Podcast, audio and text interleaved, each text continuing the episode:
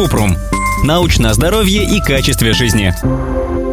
Как вылечить гайморит в домашних условиях? Кратко. Обычно острый гайморит проходит без лечения через 2-3 недели. Чтобы облегчить состояние, можно принимать ибупрофен и парацетамол, пить много жидкости и промывать нос солевым раствором. Если это не помогает, нужно проконсультироваться с отларингологом. Он проведет обследование и при необходимости назначит антибиотики и стероидные назальные капли.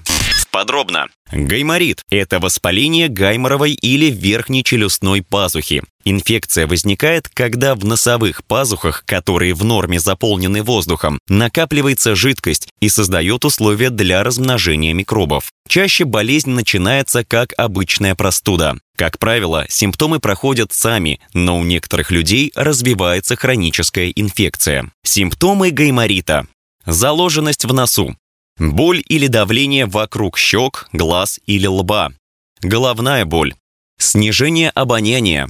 Зеленая или желтая слизь из носа, которая стекает по горлу.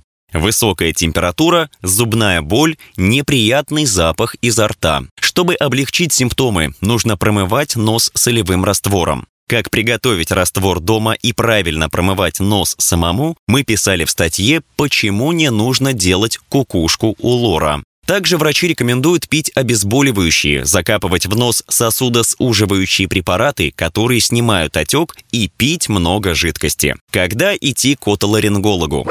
Симптомы сохраняются больше 10 дней. Лихорадка больше 3-4 дней. Симптомы усилились после первоначального улучшения. Возникли боль, отек или покраснение вокруг глаз.